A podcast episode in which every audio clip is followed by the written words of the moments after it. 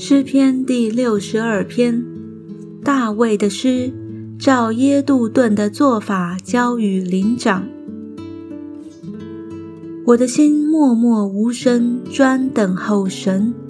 我的救恩是从他而来，唯独他是我的磐石，我的拯救。他是我的高台，我必不很动摇。你们大家攻击一人，把他毁坏，如同毁坏歪斜的墙、将倒的壁，要到几时呢？他们彼此商议，专要从他的尊位上把他推下。他们喜爱谎话，口虽祝福，心却咒诅。我的心呐，你当默默无声，专等候神。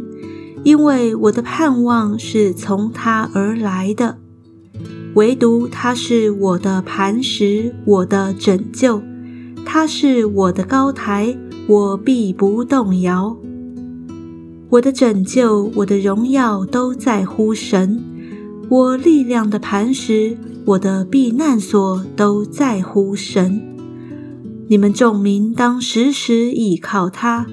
在他面前倾心吐意，神是我们的避难所。